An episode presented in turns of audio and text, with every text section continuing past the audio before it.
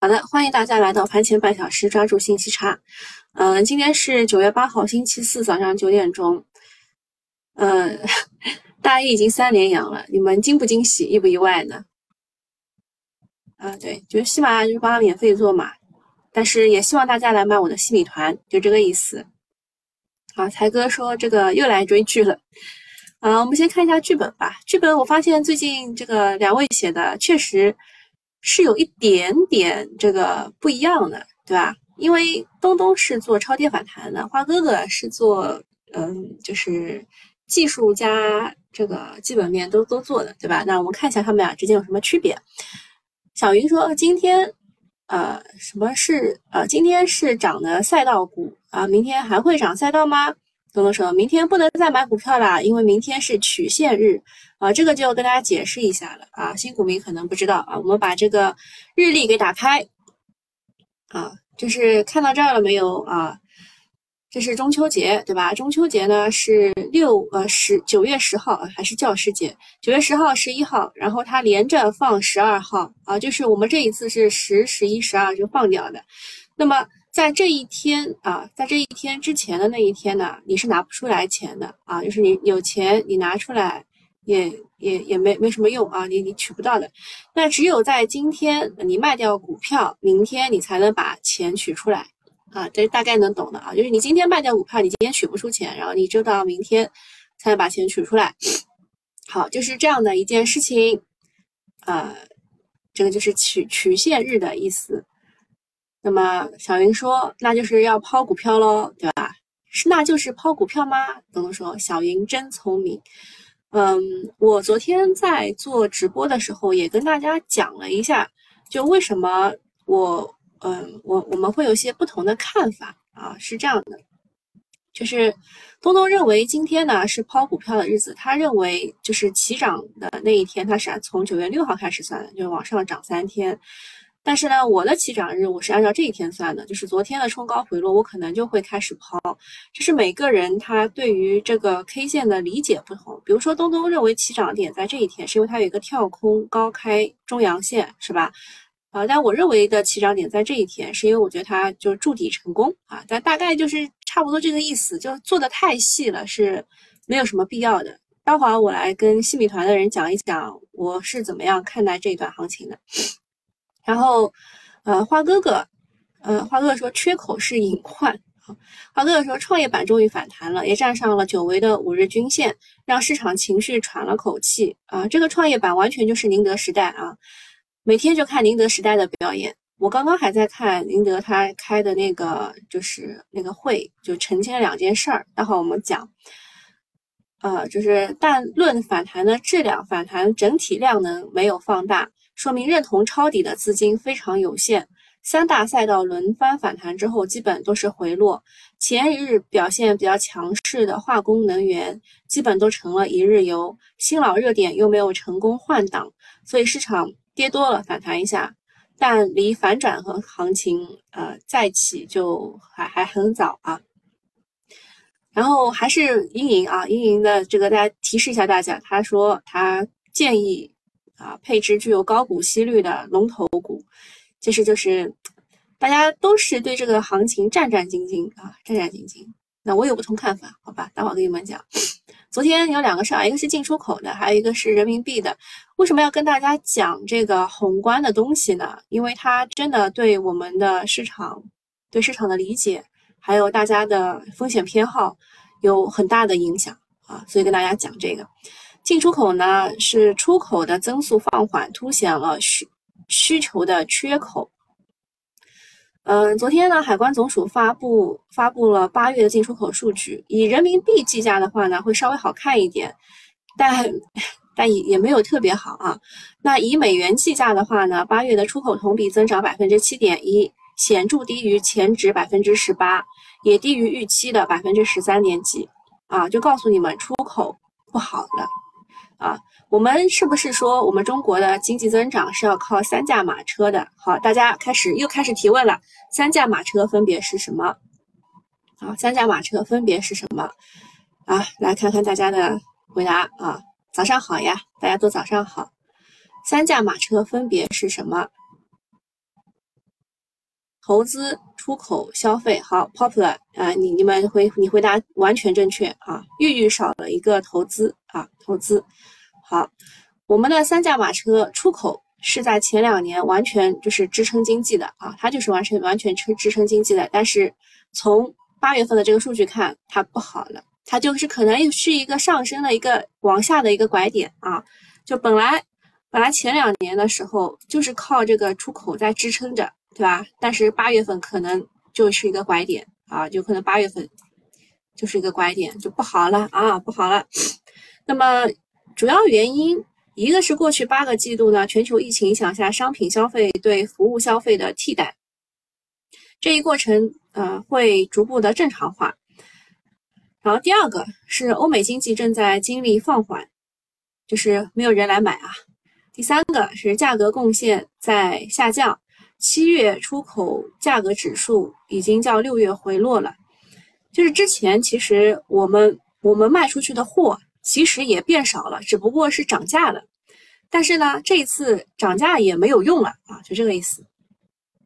今年的经济主要受到了消费和地产的拖累啊，就投资的话就是基建和地产。所以刚刚那个玉玉你没有回答出来的那那个问题，就是投资啊，就在在国内的投资基本上就是地产啊，就是就是地产，还有基建啊，呃，然后然后继续啊。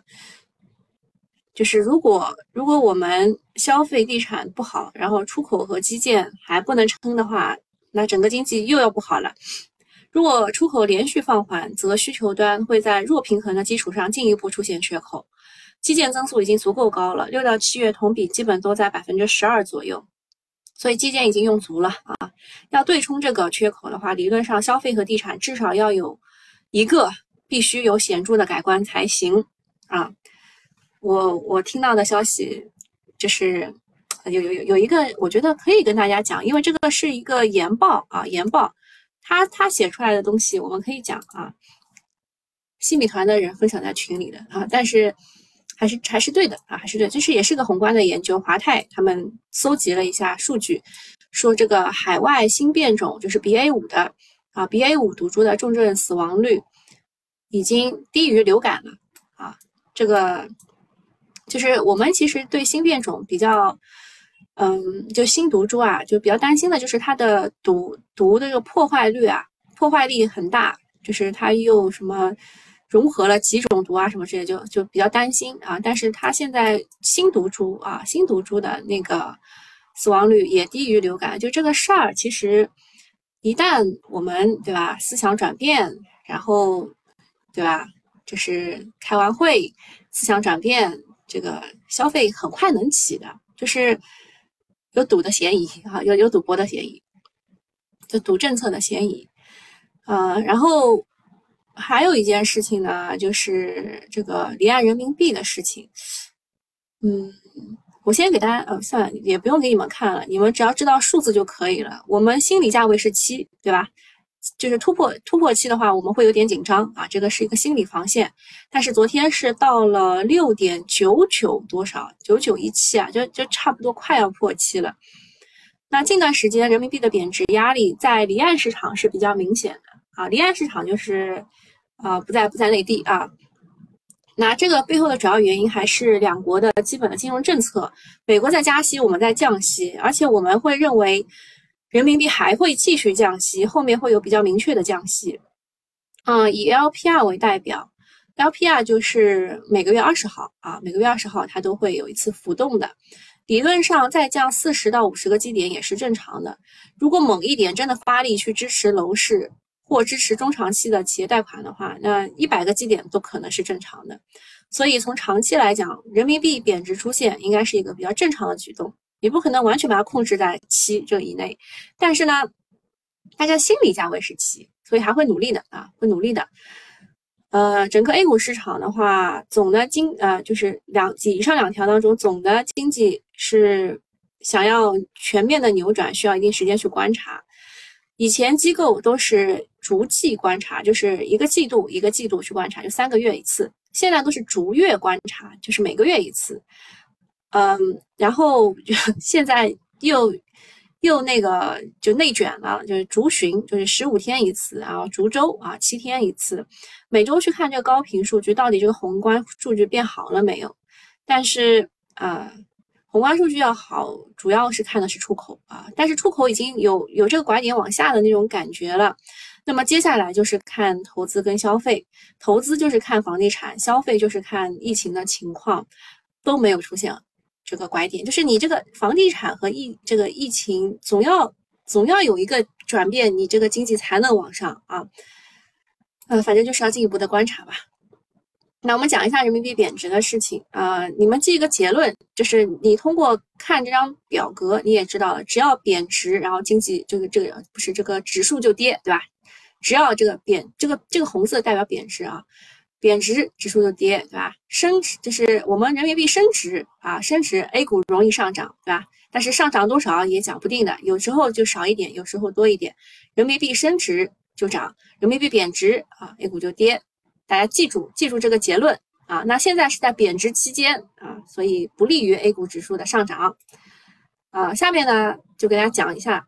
那如果啊，如果就是我们人民币真的是破七的话，在以往的案例当中，呃，有过几次就是它突然的大幅贬值，你完全没有市场完全没有防备，就会导致指数低开低走，啊，就是这样破下来，就这样下来，然后就这样下来，嗯，它呢，它这个就是就是每一次破七其实是一个抄底的机会。啊，大家大家把这几个几个结论记一下，好吧？就人民币贬值，A 股不容易涨；人民币升值，A 股容易涨。然后每一次毫无准备的破七是一个抄底时机。那这一次我们是毫无准备的吗？并不是啊，并不是啊，对吧？啊，那个外贸数据的话，如果你们想多听一点的话，可以多讲一讲。嗯，如果不想听的话，把这段话截图自己看，好吧？呃，今天很多事情呢，这个如果如果有空的话，回来再讲一下啊。就是大家大家也记结论，好吧？就是以前以前这个就从上半年开始，其实也已经不太好了。上半年货没有没有卖的比以前多，只是涨价了。那现在涨价也顶不了用了啊，大概就是这个意思啊，大概就是这个意思。嗯。卖的贵啊，卖的贵就是通胀、汇率等等原因，其实量已经在萎缩了啊，所以就大家记下来这个这个结论，好吧？中间这个这个怎么样怎么样，你就自己截图回去看吧。好，下一个事情是啊啊，我们的人民币国际化啊又有希望了，就是普京说啊，俄气和中国合作伙伴用卢布和人民币结算天然气费用，比例是五十比五十，嗯。我们其实呃用人民币结算石油这个事情，在前一前一阵子已经达成了啊，已经做了。那么这一次呢，是用人民币来结算天然气。普京放言要放弃使用美元和英镑，用人民币和卢布来结算啊。所以昨天尾盘的时候啊，那些这个 CIPS 有有没有印象？CIPS 的个股都大涨了。嗯，这个人民日报啊，人民日报它也发声了，说俄罗斯正在放弃使用这两种货币。然后普京他表示，美国破坏了世界经济秩序的基础啊，美元和英镑已经失去了可信度，俄罗斯正在放弃使用它们。它使用什么呢？啊，它使用人民币。这个事情意义是比较重大的啊，这个事情意义比较重大。那么，人民日报官微发的这个表态呢，人民币支付这一块就看会不会持续的发酵，但这个板块比较小众啊，就是 CIPS 这个板块比较小众，嗯，如果没有连板票，就没有必要去追高啊。下一个事情，呃，下一个事情又是跟这个新能源有关的了。国家能源局说要进一步推动大型风风电光伏基地建成并网。什么意思啊？就是我们之前不是跟大家说过的嘛，就是呃风光大基地啊，风光大基地。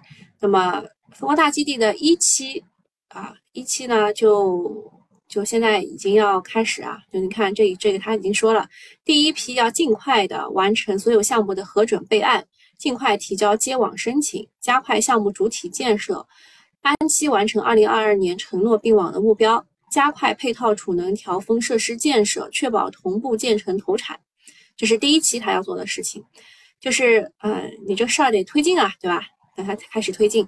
那么第二批这个风光大基地呢，他说要尽快完成业主遴选，尽快开工建设。所以风光储啊，就是风电光伏储能，它又迎来了利好。前几天是山东发文件，现在是国家能源局又发文件，级别是越来越高了。在这种政策催化的板块当中，别说是龙头了，就算是猪头也会飞起来啊！就是就是我们说这个站在风口上的猪，对吧？也能飞起来，就是就是啊，风光储啊，风光储站在风口上的猪就是他们啊。那么他为什么一直要？说要发力新能源呢，一个是经济压力大，想要拉动经济啊，大基建这个是最快的，新基建无疑就是首选。第二个是能源危机之下，我们也要未雨绸缪，多发展新能源，同时也能卖出去哈，收割欧洲，一举多得。按照世界能源发展的趋势，以后石油估计会是战略品啊，战略资源，只只用于战时军队，民用大概可能是风能。啊，太阳能、水电这种发电啊，然后哪个国家能够率先摆脱石油限制啊，谁就占领了未来的制高点。嗯，这个这个有点阴谋论啊。好，下一个事情啊，下一个事情跟第一财经是有关的。这件事情是第一财经去核实的，确实是真的。什么意思呢？就是网传了有有有一个文是郑州他发出来的，要求十月六日前所有的问题楼盘都要复工。啊，这个第一财经记者就去求证了，说这个文件是属实的，目前已经传达至部分的房企。郑州呢，对于房地产是动真格的，要大干三十天，烂尾楼全面复工，不配合他就查你。这个表态是很硬核的。总之，不管用什么方法，能复工对老百姓来说是有利的。就郑州不是之前有过这个事儿嘛，就是他引进人才啊。的这个给人才发补贴或者是优惠，对吧？让你去买房，结果这房就烂尾了，所以人才就只能留在你这里了啊，对吧？那现在郑州做了以后，那他说这个各地啊都应该要跟上，全面解决问题楼盘，为民造福。这个九九八的用户其实听我吐槽过这个银行的事情，银行没有看好自己的东西，让国家来为你这个擦屁股，然后让人民啊，让买房的人来来为你。这个承担损失，这这确实是银行的错啊。国内的楼市呢，现在缺乏的是信心啊，信心比黄金还要贵。但是其实我说实话，嗯，大家大家悲观在什么地方呢？就如果你听过我们跟西马合作的第一次的 MC 连麦，就是讲宏观的讲宏观的那一期的话，你也可以回回听一下啊。找不到问才哥，好吧。我所有的事情，才哥都知道啊。就是你去听第一期，然后我特别去问了那个太极分两仪，我说你现在在天津，你会不会买房？就是买房的人现在就是大家都门儿清啊，门儿清，搞得特别清楚。就是我在一线城市的核心地段买房，那个是资产，那个就是拿着没问题。但你让我在这个人口流出的城市、GDP 负增长的城市，或者是这个三四五线城市买房，那就那就是让我去接盘的嘛，大家现在其实心里都知道的，不仅仅是因为这个问题楼这个就是烂尾楼的事情，大家心里门儿清，你这个很难啊，很难。你一旦拐点向下，很难让大家去接住这个盘的。前些天呢，说央行的行长易纲带队到河南啊，河南是事儿比较大啊。第一个是烂尾楼事件，第二个是村镇银行的事件，现在看来都快要落地了。那这钱其实这个就是我们所有人去填补这个亏空啊，对吧？国家给钱，国家钱哪儿来的？所有人都去填这个亏空。作为风向标，河南保交付如果能推动的话，对整个地产周期链条是个利好，就看市场炒不炒啦。然后这一阵子炒的那几家公司啊，有一家是南，基就基本上都是南方的一些呃。就是当地比较有名的龙头的地产公司，你们能报出几个啊？问问你们，你们能报出几个？厦门的是谁？杭州的是谁？啊，龙头公司能报出来吗？看看你们对基本面了不了解？啊，实话实说呢，房地产在国内依然很重要啊，大家就它夜壶，它没有任何的产业可以去取代它。大家都在说这个新能源车、光伏是万亿的市场。但是房地产这么惨，它也是啊。Pop，你回答对了，厦门呢是建发，OK，你很厉害嘛。呃，就是房地产，呃，它是瘦子的骆驼比马大，它现在这么惨，还还有十万亿啊量级的规模，哪怕是胜者为王，活下去那些房企呢，未来的日子会过得比较滋润啊，比较滋润。这个新能源车光伏万亿市场和和房地产十万亿。一比还啊还是比不过，对吧？暂时比不过。花哥哥说不不配合就查，恐吓、威胁加诱骗啊！这个这个你就当我没看到，好吧？啊，下一个事情是宁德时代啊，这两天的事情就是这两天的创业板就围绕着宁德时代啊。呃，你们还记得我我昨天跟你们讲就前天发生的事情吗？前天的事儿啊，就是动力电池环节啊，前天就突然跳水，说是宁德时代和永兴材料项目终止。然后昨天他开了个大会，然后就就就就凭一己之力拉动了创业板啊。昨天宁王是大涨超百分之四，呃，两个原因吧。第一个是说它的第三代 CTP 麒麟电池。会在今年年底就实现量产出货，而不是此前说的二零二三年，就是提早了啊。它的麒麟电池提早出货时间，然后首批是用在哪里呢？是用在吉利旗下的纯电豪华 MPV 极氪零零九系列上面。啊，宁德是跟这个吉吉利合作的，对吧？极氪。然后呃，昨天呃，昨天这个。麒麟电池比比特斯拉四六八零电池还要早问世，这个事情啊，就就牛逼了啊，就是大涨。然后按照此按照之前的吹风说，麒麟这个电池能够轻松续航超一千公里，现在基本上都是六百公里，对吧？那他说它能超一千公里，充电十五分钟就可以达到百分之八十以上的电量，然后对电动车是一个革命性的这个说法。但是之前麒麟电池炒的是什么？是液冷系统啊，液冷这一块，呃，这个我也有这个专辑，是一个付费专辑，是我去找了一下我的同事 Alex 跟我一起录的，他就是研究车这一块的。那你们可以去听一听，好吧？你们可以去听听一听。但是它是付费的，这个新米团是免费的，就就是你新米团你买了一个整个包，就是包括了这个。早盘的后半部分，包括了新米团周末的直播，包括了五条这个专享专享的帖子，然后还还包括了那个就是付费的音频，还有几条就是呃三到四条的免费超前听啊，就是你买的是一个包，这个对你来说是免费的啊。新米团的同志们，你们知道一下。那其他人如果想听那专专门的那一集麒麟电池的话，你可以付费就买那一集也是可以的。呃，那集叫什么？我给你找一找啊。哎，其实付费很好找的，你只要找到那个新米团就可以了。我的付费内容，呃，这个是发在了这个信息差里面的，因为付费专辑是不能改动的，不能改是不能改这个，我所以我只能在这里面。嗯，那一集就在这里啊，新能车。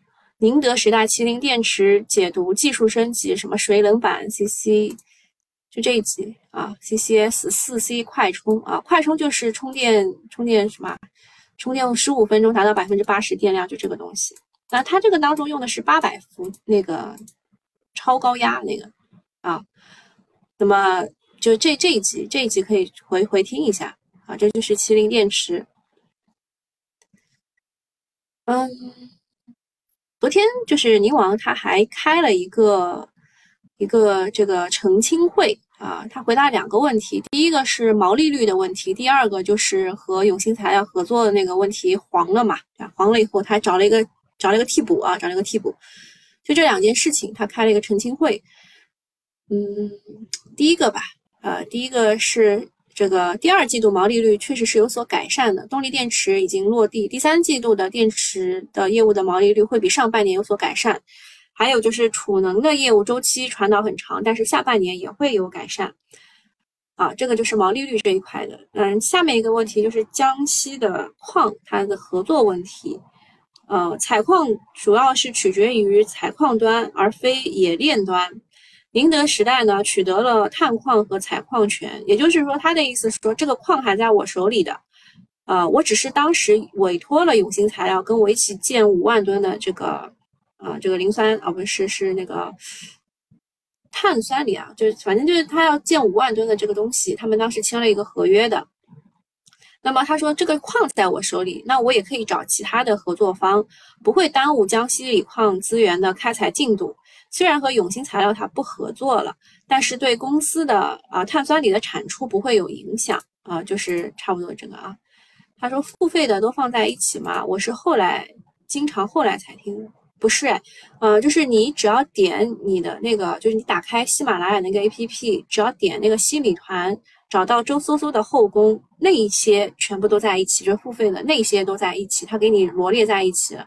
但平时你你听的时候，你就会有有一些散。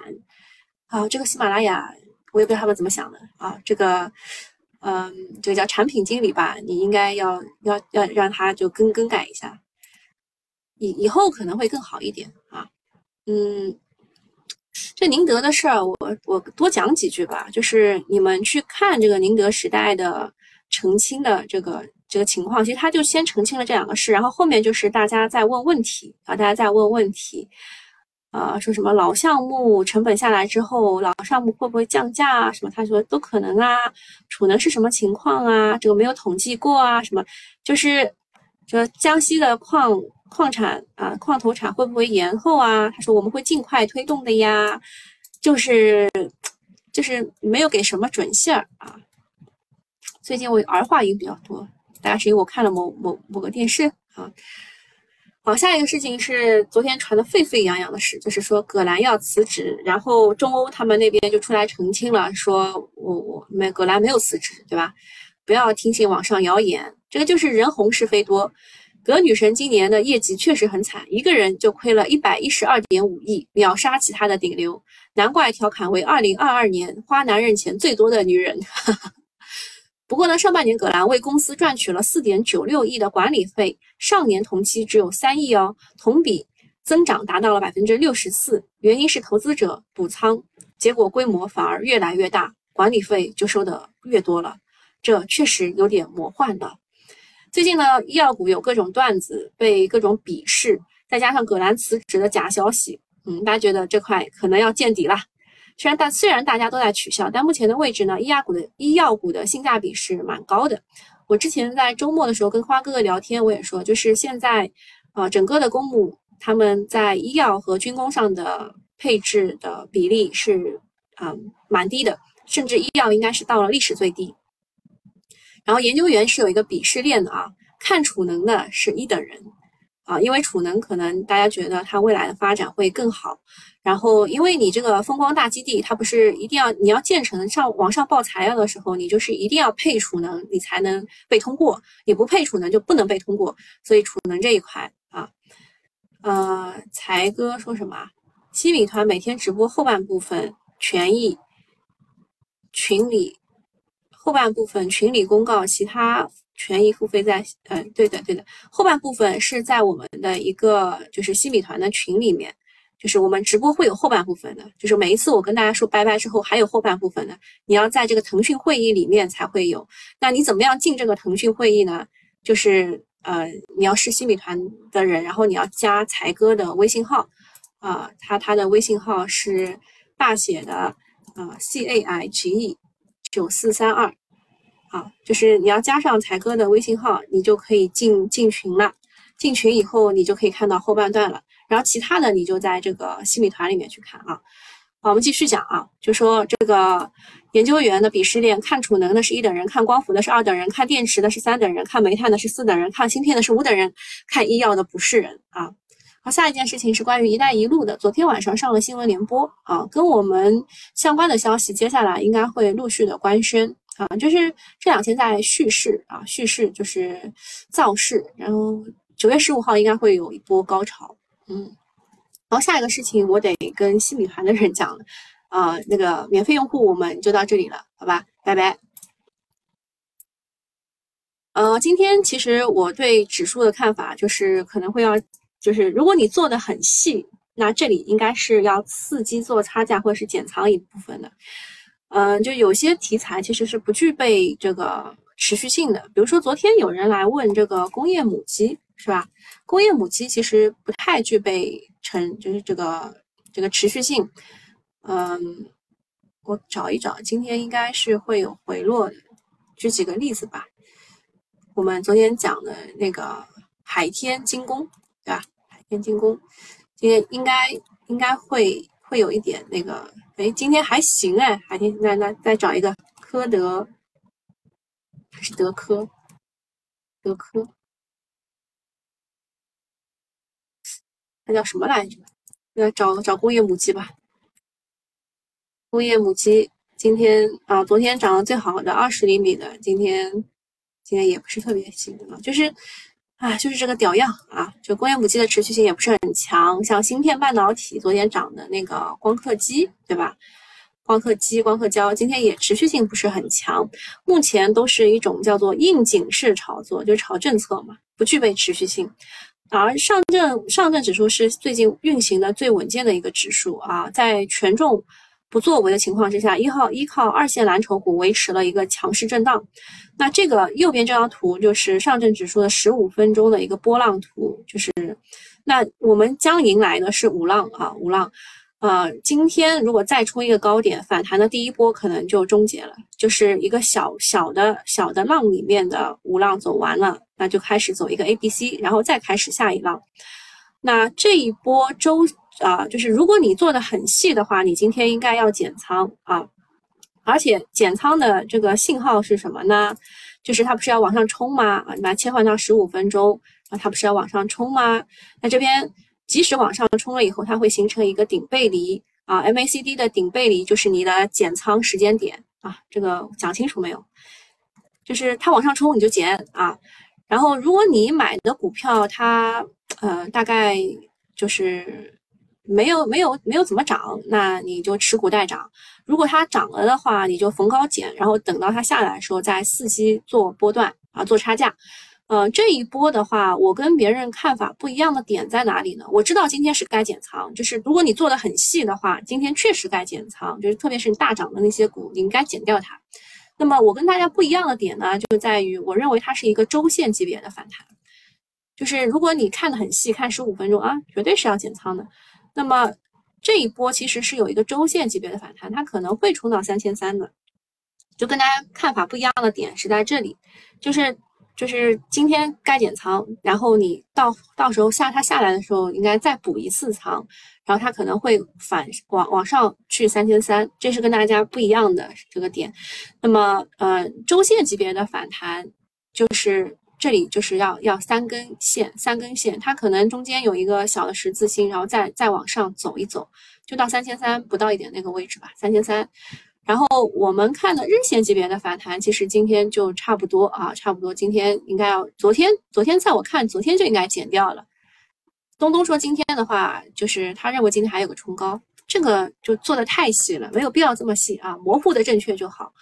然后昨天还有人来问了中国能建为什么涨，呃，昨天我回答的是一带一路，对吧？但其实我后来研究了一下啊，能建在火电建设领域代表了世界最高的水平，所以它炒的其实是火电重启的受益标的。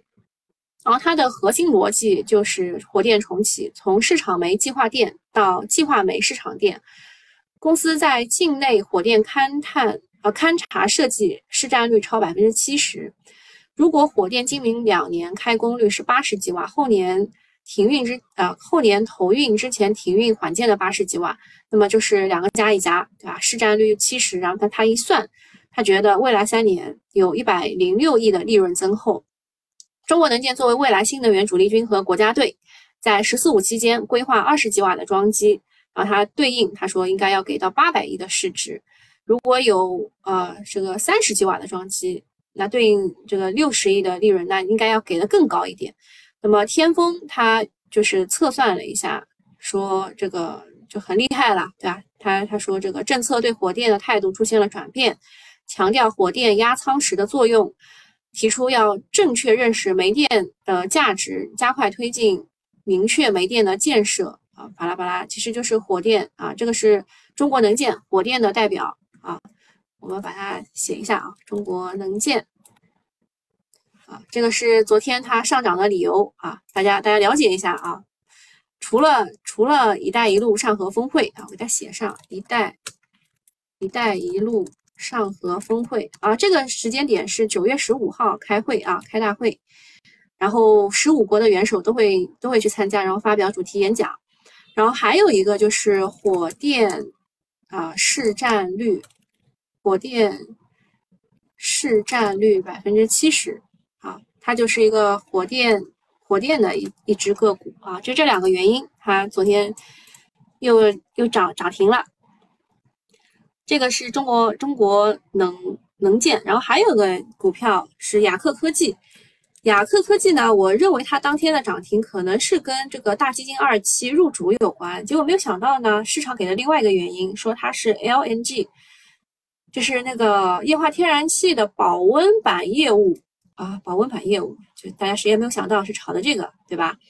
啊，说这个他八月初至今，客户为新的 LNG 船订单支付了两百四十一美元，短短一个月，他的这个这个订单量就超过了二零二一年的全年，仅上半年就收到了这个 LNG 运输订单一百零八艘，创历史的新高。然后他说，LNG 的复合板是它的这个运输船的核心材料，技术难度很大，认证周期至少要三年。公司是国内首家实现 LNG 保温板材的生产的企业，目前国内没有竞争对手，全球只有三家。所以呢，就哈，就这这是它上涨的理由啊，就是跟国家队入主就关系关系有，但是也不是特别大。然后下一个呢是暗线，就是我们刚刚讲了火电嘛。然后有一个火电的灵活性改造，说大概市场空间有三百五十亿元，有五家公司：龙源技术、清达环保、东方电气、西子节能、开尔新材。好，就这五家公司啊，什么脱销啊、脱硫啊，什么之类的，这这个都你们看一看，然后把它截图。我告诉你们，这这五家公司炒作的逻辑就是火电灵活性改造啊。然后这个是昨天专家说的啊，说火电呢是从低弹性周期向高成长价值转变，啊，就是未来啊，这个二零二二年的时候啊，风光发电超过九百亿度，未来还有两百两两千亿度以上，会推动火电进行深度调峰、削峰填谷。啊，这个就是灵活性改造，就是用火电和储能两个来去做这个。调峰啊，调峰的这个事情，嗯，然后他推荐的这个火电的股呢是在这儿啊，华能国际啊，华电国际、国电电力、大唐发电，还有区域性的企业有瓦能电力、宝兴能源、福能股份、上海电力啊，然后这个下面的是对上面那几只股票的一个解释。啊，下面最后一个事情讲锂电材料。锂电材料最近不要去啊。虽然我说这个动力电池，宁德时代那一块，等一下，宁德时代、亿维、锂能、国轩高科，什么还有什么新旺达这种，就是这个锂电池你可以看一看。但是锂电池的上游锂电材料，这个景气度是在下降的。嗯，主要讲一下。这个隔膜环节，我觉得它景气度下降，一个是因为产能释放，就是市场上这个东西多了，人家以前是物以稀为贵，现在多了，那这个景气度就会下降，就就是供需紧缺，就不再像之前那样景气度下降。另外一个是宁德时代向上游开始压价啊，然后他们为了保持市占率，才做了适当的让利，就这两件事情导致锂电材料景气度下降。那么主要说一下隔膜，以前啊，以前隔膜是整个锂电材料当中最稳定的一个，就是你不用担心它的。但最近恩捷股份不是跌得很厉害吗？对吧？那么以前就是恩捷，啊，恩捷是行业老大，但是说这个呃，有因为因为隔膜的新进入者，就是隔膜嘛，嗯，那个什么。好像是恒力石化什么之类的都想要去做隔膜，因为他们做这个是就是化工的副产品，就是有隔膜这一项的，懂吧？那么有新进入者，那么老二啊，行业老二新源，新源它降价之后，恩捷也开始降价，这个事情是真的。呃，这是因为消费类的电池和小的动力圆柱电池在市场上的需求量没有达到预期，以及呢新的隔膜厂破产，头部的企业主动降价去守住阵线。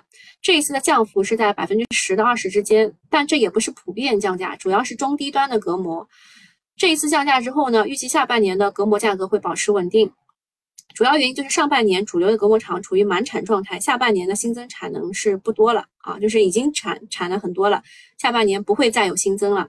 那么就是它这一次降一下，下半年就不降了，这是最好的一个环节，隔膜环节啊。所以，呃，恩捷股份也也跟大家就是也跟这个机构调研的时候表示。疫情并没有对公司的生产和排产造成影响，七八月的排产还创了新高，订单也十分的充足。就是，其实就是它让利了一些啊，它它向下游的动力电池让利了。所以我说动力电池能看，但是上游的锂电材料景气度不能看。就是你们有这一块的这个公司的啊，锂电材料你们都知道吧？电解液、隔膜，还有这个呃锂锂矿是一直就是这么高位震荡的。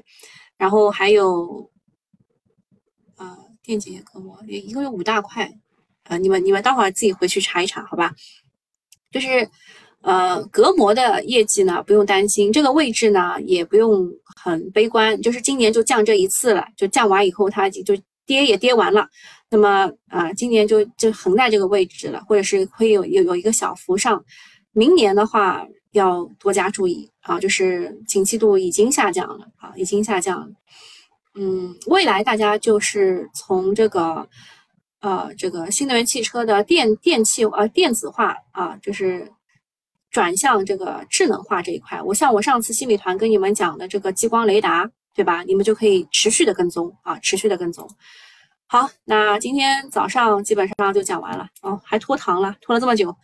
好，那今天就到这里了啊。像这个钠电池什么的，就是储能啊。钠电池什么什么钒电池，什么液钒液液流电池这一块全部是储能啊。好，今天就到这里了，大家拜拜。